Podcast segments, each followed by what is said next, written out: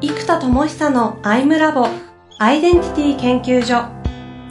私は何者なのかそれは人類にとっての永遠のテーマ。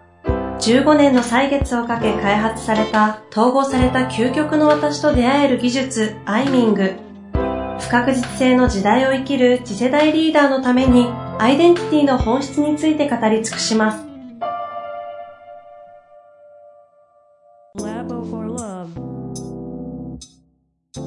こんにちは、遠藤和樹です。生田智久のアイムラボアイデンティティ研究所。生田さん、本日もよろしくお願いいたします。はい、よろしくお願いいたします。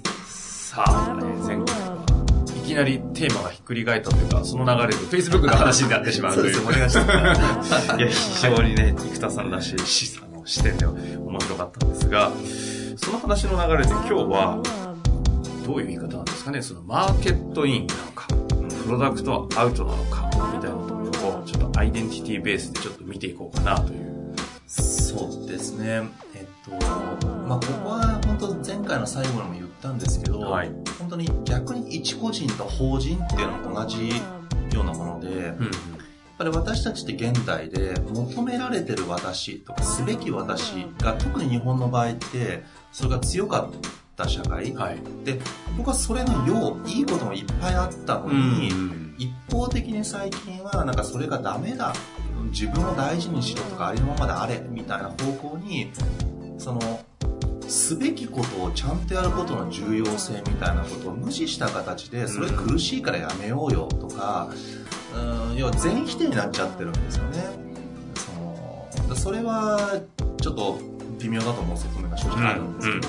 ただそのすべきあるべきとか求められてる私に全力で応えるっていうのに、まあ、疲れてきてしまった人が増えてきています、うん、でそしてそうじゃない生き方を選択できるほど現代はインフラが整ってきてますよね、はいはい、はい、これは本当インターネット革命がダントツ大きいと思いますけど結果として個でもできるし少数でもできるしって、テクノロジーの進化によってなってきたので、どんどんそういう人が今増えてきてるなおさらそっちに行こうっていう人も増えることになるので、結局私が何者かから仕事を作りたいっていう人が増えてきたわけですよ。だからマーケットインではなく、求められてる私ではなく、本当の私から始めたいっていうのが一個人の中でむちゃくちゃ増えてますよね。そうですよね。一般的にもやっぱそうですよね。そうですよね。うん、だからアナ雪のありのままにが売れるんだと思うんですよ。やっぱそのありのままでありたいけどそうであれない。で、昔はありのままなんて言ってる場合じゃないと。じゃなくて組織のために全体性のために、まあ、身を粉にして働くということが美徳だったし、それが素晴らしかったし、あの、それはなんか安易に否定されるべきではないなと正直思ってますよ。生田さんなんてそれこそ、まあ、求められる私みたいなところが当たり前だった頃に、俺はってやってた側ですよね。そうだ、僕はちょっとなんか社会不適合者だから、あんま僕は参考になってない。けど、そうですね。だから、それが苦手、苦手っていうのもちょっと違うんだな、と。多分、正直、自分の使命とかビジョンを抑え込めば、抑え込むって言わずに、結構コミュニティも好きなので、うん、それはそれで。だから、と勤めてたらそれはそれで楽しくやってたんじゃないかなって気もするんですよ。はい、はい。できてかな浮いてたけどね。いいでしょうね。強烈に浮いてるでしょう。浮いてる人ですけど、浮きながらもなんかそれなりにはやってたんだと思うんですよ。うん、まあまあ、そんな中、はい。ま、マーケットインなのか、プロダクトアウトなのかで言うと、アイデンティティに根付いた、そう、プロダクトアウトが世の中としても、今皆さんそういうふうにやりたくなってるというか、ね、一個人もそうですし、同じように法人も、結局マーケットインってどんだけもう今インタビューしようが何しようが、もう、なんか、サービスがもう作るのが難しくなってきてますよね。あの、まあ、何度か事例に出したのファブリーズっていうコンセプトは、つまり、ありましたね、事例。覚えてたです、自分も。ああ、ここで言いませんつまり、布の匂いが臭いよねっていうことは誰も気づかなかったわけですよ。なんか部屋が臭いよねと。今ね、空気のアプローチしたけどうまくいかないよねと。でも実は原因は布の匂いでしたって言われたら、なるほどってなって、じゃあ布の匂い消しだよねっていう原因のパラダイムシフトを作ったわけですね。うんうん、今まで原因が空気の匂いが原因だからそこに空気を良くしましょうってアプローチをしていたり芳香剤ってアプローチだった空気のアプローチしてたのが、はいはいはい、布でアプローチすべきですっていう根本原因をシフトさせるパラダイムのパラダイムシフトを作ったんです、うんうん、でそこにじゃあ布の匂い消しですよって言ったらそのパラダイムシフトでもう何兆円のマーケットですよ。確かに。でもこれってじゃあユーザーにインタビューして出るかっていうと多分無理だと思うんですよね。なかなかこれは出ない。いや、仮に出たとして1000人に1人のアンケートの答えだから、それはね、データとしては円で弾かれますよね。弾かれちゃうんですよね。で、結局現代っていうのは変革、進化が必要なんですよ。うん、で、やっぱユーザーからすると想像の範囲になるし、あとできればいいものを安くっていうのが当たり前だけどユーザー心理なんです。うんだから結局、そのいいものを安くという矛盾と向き合って、もっとクオリティを上げてもっと安くってこの矛盾を一生懸命統合していくっていうのが日本の企業の強いところでもあるんですよね。ハイクオリティ安くやる。まあもうそれが食事と最、食事とかそうですよね。吉牛とかね、うまいっすからね。やばいっすよ。それなりに結構うまいもの食ってるはずなんですよ、もう人生の中で。でも、あれ、あれ、今ちょっといくらかわかんない。240円だけど380円ぐらい。300円ぐらいで食べれますね。最大でも380円とかで、あれはうまいですよ。何の話ですか？いやいや安くてうまい話。尋常じゃないっすよ。あのうまさを380円で。つまり、矛盾と向き合ってきてるわけですね。ハイクオリティなものを安くする。でそれ自体がもともと会社の発祥もそうじゃないですか、はい、その牛肉っていうのが誰も食べられない高級料理だったところにやっぱりこういろんな中で大変な生活をして頑張ってる庶民の人たちでも牛肉を食べられるようなものをやりたいっていうことからやっぱスタートしてる。やっぱそのポリシーがそもそもがそうなのでやばいですよね。あのあのクオリティ。あの、本当海外に行って食事をすると、日本のまずクオリティと安さがやばいってみんな言うじゃないですか。言いますね。特に食は本当ありますしね。異常だと思いますね。うん、でもそれぐらいその矛盾を統合するということが、つまりビジネススタンダードになってるわけですよ。日本の経営者たちがしっかりと向き合ってきた結果なわけですね。これ大変なその矛盾の統合。で矛盾の統合によって変革が起きるわけなんです。だけど、ここもですね、あの、マーケットインでできることってやっぱいいものを安くっていうのは分かりやすい、うん、でも矛盾の設定っていうのがやっぱ難しいんです。はあはあ、何が本質的に矛盾なんだ？物事がうまくいってない。じゃあ何が本質的な矛盾なのかを見抜くのが難しいんですね実は。表層的な矛盾を取ってしまうとその矛盾の解決にではではではっていうブレイクダウンアプローチでは解決しないんですよ。はいはいここ矛盾の、なんですか本質的矛盾の、そうです。発掘発見とは、ここはなんか話せることがあるんですか？これはあの、それまずアイミングで必ずやることなんですね。ここでアイミングが出てくるそうなんです。ルーツダウンって呼んでますけど、今出てきてる葛藤、まあ、インサイトマップでもそうなんですけど、一番最初に出てきてる葛藤って表層的葛藤なので、うん、実は本質的葛藤ではないんですよ。うん、ただその本質的な葛藤がねじれたり影響した結果日常僕らが認知できる葛藤として出てくるんですよ、はあ、認知できてる葛藤は解決できないんですよ簡単に、うん、なぜかというとその根本原因があるから。でもその根本的な葛藤矛盾葛藤多率分離が内側で起きてるけどその根っこの部分から解決しないからあの雑草のようにその日常表層的葛藤を何度も解決してるのになかなか解決しないんですよだから僕もそうですけど、ね、いい大人が20年、30年同じような葛藤をずっと抱えるじゃないですか。そのくだくだらないところでやっぱタバコがやめれないとか、うん、そういうのも、うん、いやそこに対してアプローチじゃなくて根本的葛藤の対立分離みたいなところを見ていかないと治らないです。ね。う。ん逆に言うとそこを見ていくことで今の話の流れで言うとそこの根本的矛盾みたいなものが本質的に見られたら、そこをベースにビジネスが作れていけるってことですか？その通りです。だから、一個人のアイミングによって、根根本原因を統合的な扱って、まあ例えば、さっきの布の匂い消しの根本原因ですよね。そうですね。つまり根本原因は布の匂いでしたと。でも僕らどうしても表層的な葛藤や原因アプローチをしちゃうので、それを根本原因が何なのかを発掘する技術が実はすごい大事。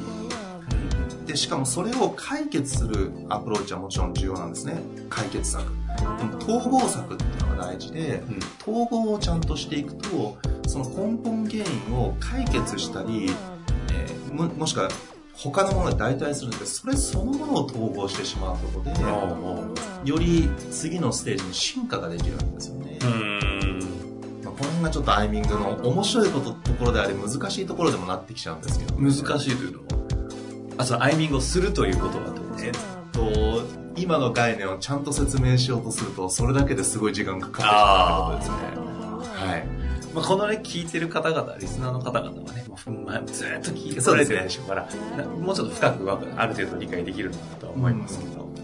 あの、内なる地球って呼んで本当に地球のマッピングなんですよね。うん、だこれ一個人でも一緒ですし、法人でも本当に全く一緒だと思っていて、で結局その根本的な矛盾、人々が抱えてるあの矛盾にちゃんとアプローチをすること。うん。で例えば最近だと5時に帰りましょうみたいなやつって労働時間が長いのを短くしたい。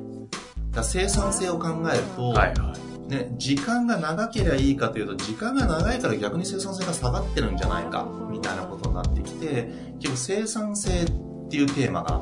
出てきてますよね、うんうん、でこれが時間が長いのかいいのか短くしようかみたいな長いか短いかっていうのが出てきてで、まあ、これを短くしましょうということですが、じゃあそもそもその原因って何が起こしているのかとか、何が原因なんだっけ？で、実は、えっと、そもそも出てくるのはやっぱうつの問題とかメンタル的なダメージの問題が一番大きいわけですよ。で、そこに対して、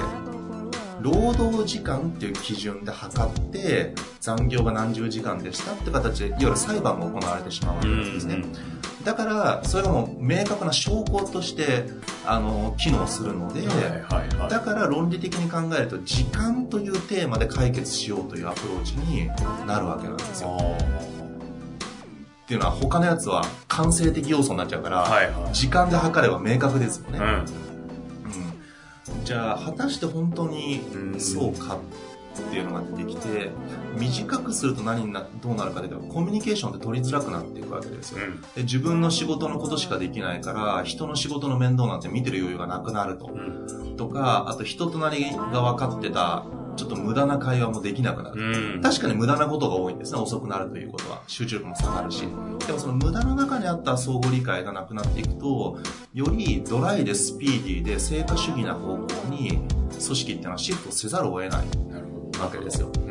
うん、じゃあそこにシフトするとどうなるかってちょっとギスギスするとか確かにスピーディーで効率的だけどドライであるってなるとその空間だから抑圧されてしまう人や今までは話しやすかった先輩に相談しにくいって言って抱えてしまう人が増える可能性が十分にあり得るわけなんですよ。やっぱりそこを考慮したアウフヘーベなんですよね、統合。つまり、そこを考慮せずに時間を短くしましょうってアプローチをしてしまうと、結果コミュニケーションが減ってしまうことによって起きる自分の内面を話す機会が減ってしまうことが、実は一番もしかするとメンタルダメージを作る可能性を作りかねないわけですね、僕も。でもそこをちゃんと統合的に見てる。だからインサイトマップが必要なんですよ。俯瞰していいを見ておかないと、ある特定のソリューションを闇雲にドンと提示しちゃうとダメなわけです。じゃ根本原因って何かっていうと居場所感なんですね。つまり私という人間がここに貢献できてるのか、受容されてるのか、はい、いていいのかっていう、その受容感、居場所感というものがないから、うつ状態とかメンタルダメージになるわけなんです。うんだからどんなに忙しくたってそれがあったらむちゃくちゃ楽しいんですよ居場所かそう担保されてればそうですだって逆に学生の時の文化祭の準備とかみんな徹夜で頑張ったじゃないですか。確かにね。ああれをブラックだと思わないですよね。みんな、バイト終わってでもみんな必死になって集まって。そうね。受験勉強を差し置いてでもどうにか時間労働基準法で考えたら完全アウトでしょ。サークル活動とか。確かに、すべて部活動とかね。そこには目的があり、コミュニティがあってそこの需要居場所があり貢献感もあり仲間感があったから別に時間なんていうのは関係なくてむしろそれやってるのが楽しかったわけですよ、みんなで夜中カップラーメン買ったりとかね。だから根本的なものはその居場所感とかつながり感っていうものであってその存在意義なんですよね。だからそこを無視した形ででもそれを作ってたかもしれないコミュニケーションというものを取れない仕組みにしてしまうとただただ時間を減らしてそうしてしまうと問題の逆にここをじゃあもしアプローチとして生田さんが統合という形でのアプローチをしていくんだとするならどんな。ちょっとちゃんと考えたい。今ちょっとスイッチありましたね。えちゃんと考えたい。これ実は僕のテーマでもあるんですえー、やっぱちゃんとルーツダウンして根本的な要因を、だ僕だったら、やっぱりそのアイミングを全員やりますよね。ああ。20人ぐらいとかやってアイミングによって根本原因が一体どこにあったのかであとインサイトマップでインタビューとかして引用を全部俯瞰していく現場の感覚でそれをもとにえっ、と、提言にまとめるとか、多分そういうやり方をちゃんとやると思うんですよ。なるほどね。そのアプローチできちゃいますもんね。まあ、これならブログかなんかでいずれ書くか、まあ、いやそれちょっと考えてみます、ね。ちょっと見たいですね。はい、そこの探求をしていただきたいな。そうですね。あの、サクッとはできますけど、テーマがテーマなだけに、なんかサクッとだともったいないなと。確かに。はい。なんか開発の一環ぐらいの話でなんかできやっていただけると嬉しい。まさにそれを統合したいんです、僕自身も。結局こう、ね、いろんな話に、そもそもそもプロダクト相手ってマーケットインみたいな話から、そもそもマーケットインじゃうまくいかないよねとか、そっから表層的カットが使うんじゃ難しいよねみたいな話から、いや、根本原因見つけてみたいな話をして、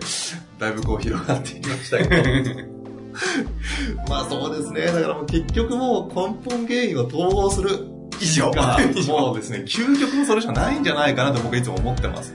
その根本原因を、その話の展開としては、根本原因をどうやって本質的なものを見つけ出すかっていうところからすると、生田さんとしてはアイミングとかで見ていくしかないっていうような話でしたよね。えっ、ー、と、逆です。えっ、ー、と、逆？根本原因を明確化し、統合目的を明確化するためにアイミングを開発した。あので、あそうなんです。だから結果、アイミングしかないというのは、なかったから作らざるを得なくて、作った結果のものがアイミングなので、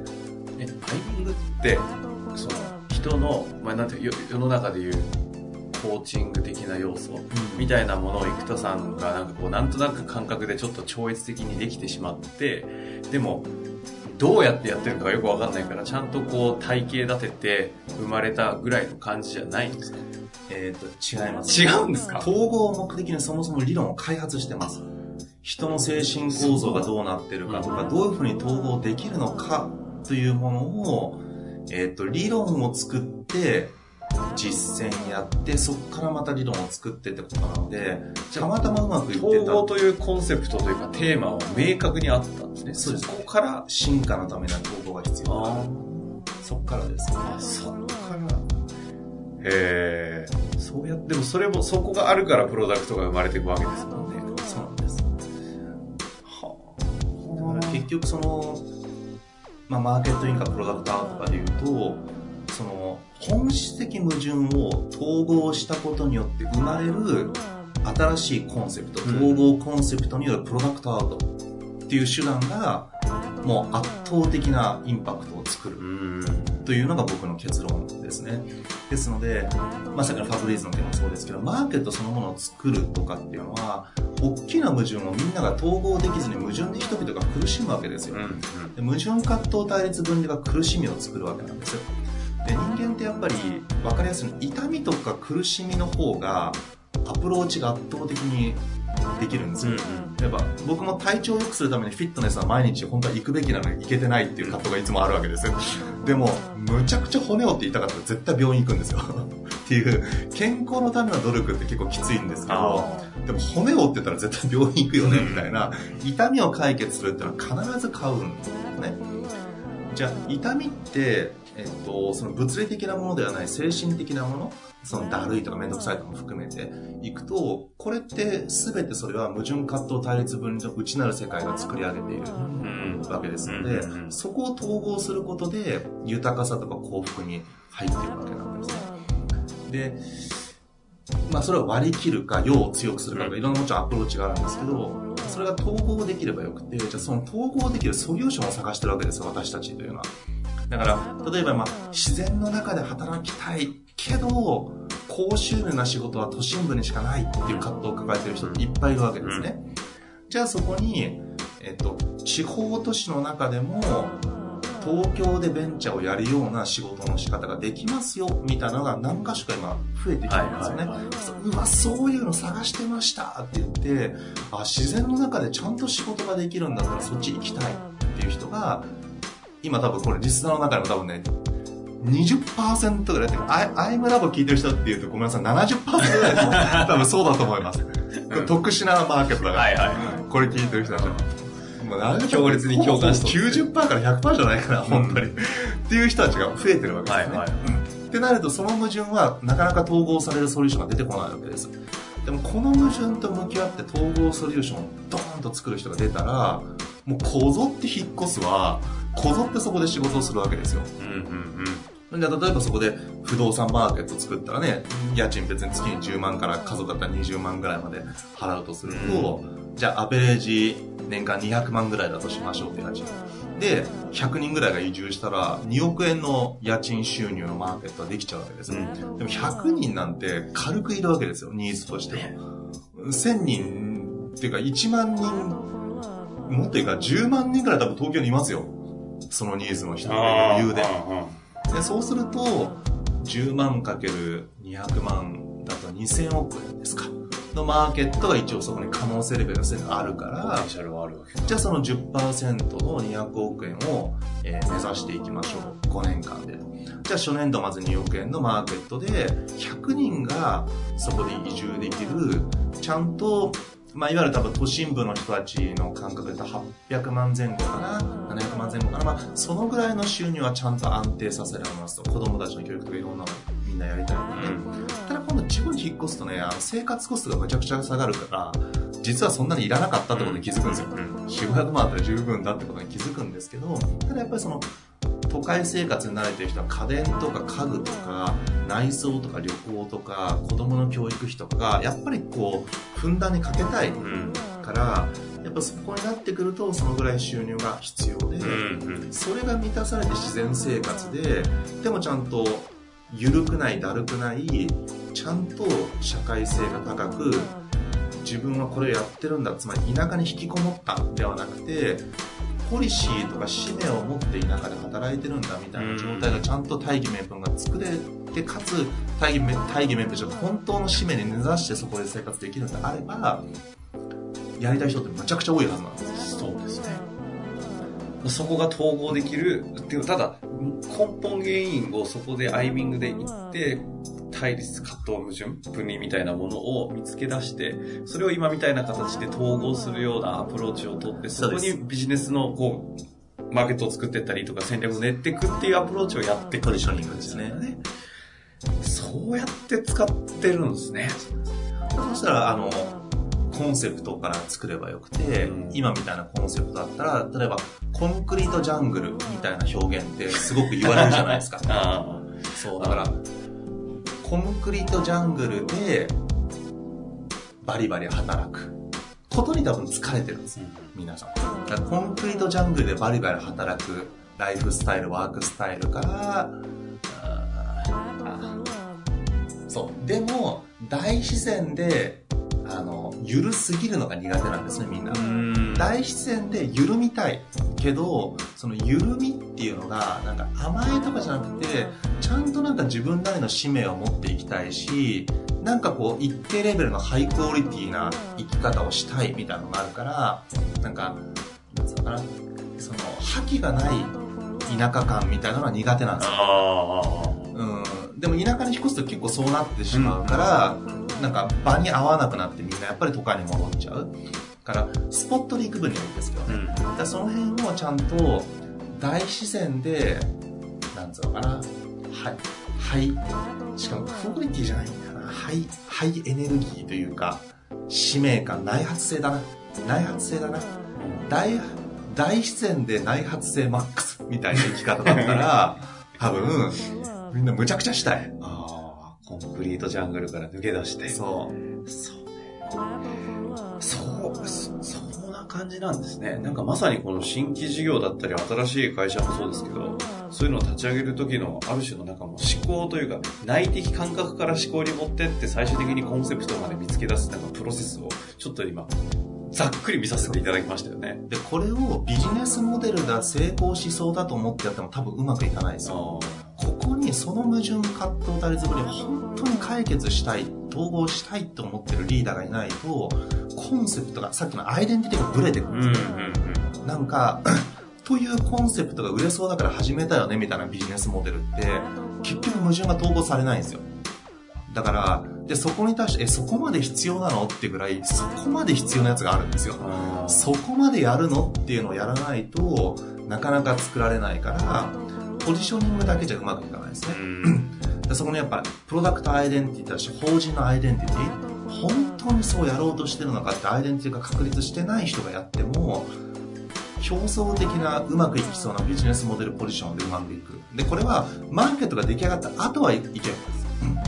でもマーケットを作る段階では、なんかもう魂込めたらおかしい人。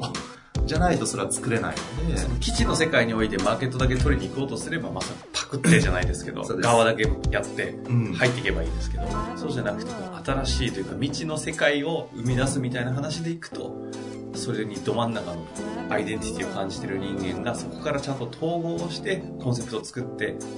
プロダクトアウトしていかないと、そうです。いかないんですね。あの、わかりやすく言うと、最初の100人がちゃんと移住すれば、もう成功モデルだと思うんです。さっきの話だそうです。でも、でもってカットがみんなあるじゃないですか。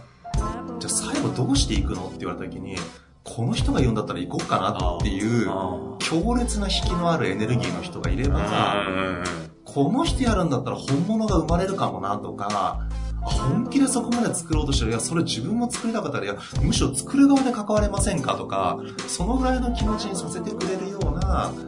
取ってつけたような